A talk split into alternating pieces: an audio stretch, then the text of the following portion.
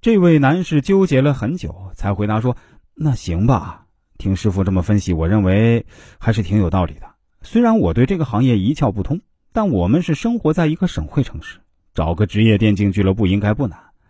我这几天就带我儿子去试试，也好让他死了这条心。”又过了一阵子，这位男士又联系到我，对我说：“哎，师傅，师傅，你快帮我看看啊！我儿子在电竞俱乐部里通过了考验，那俱乐部的人说他是块做电竞的好料，甚至说他是个难得的天才。我不知道是该高兴呢，还是该感到悲哀。”我对他说：“那如果真是这样，你当然应该感到高兴才对啊！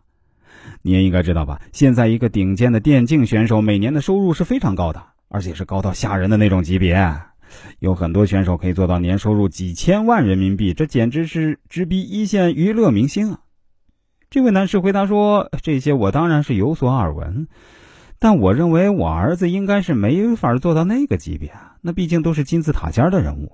电竞行业是个刚兴起没多久的新型行业，市场规模实在是太小了。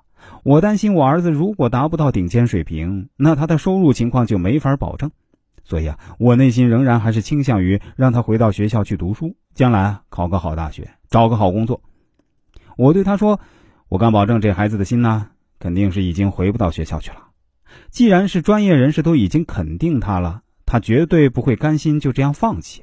而且，我还需要纠正一下您刚才话里的错误。这电竞行业的市场规模是非常庞大的，二零二零年就超过了一千四百亿人民币。”而且还在以每年百分之二三十的速度在发展，而同期电影行业的市场规模呢，还不到八百亿人民币。很多人认为电影行业很高大上，瞧不起电竞行业，但真实的情况呢，正好相反。电影行业市场规模那只有电竞行业的一半，但从业人员却高达二十万，但电竞行业从业人员还不到五万。听完我的分析后呢，这位男士思考了一下，对我说：“老师啊，那您的观点对我来说……”还是非常重要的。看来我还是要破除自己脑子里根深蒂固的顽固思想。可是我也曾听人说呀，这电竞选手是吃青春饭的。过了二十五岁之后，一位电竞选手的巅峰呢，也就过去了。如果我儿子真的选择干这一行，他退役后怎么办？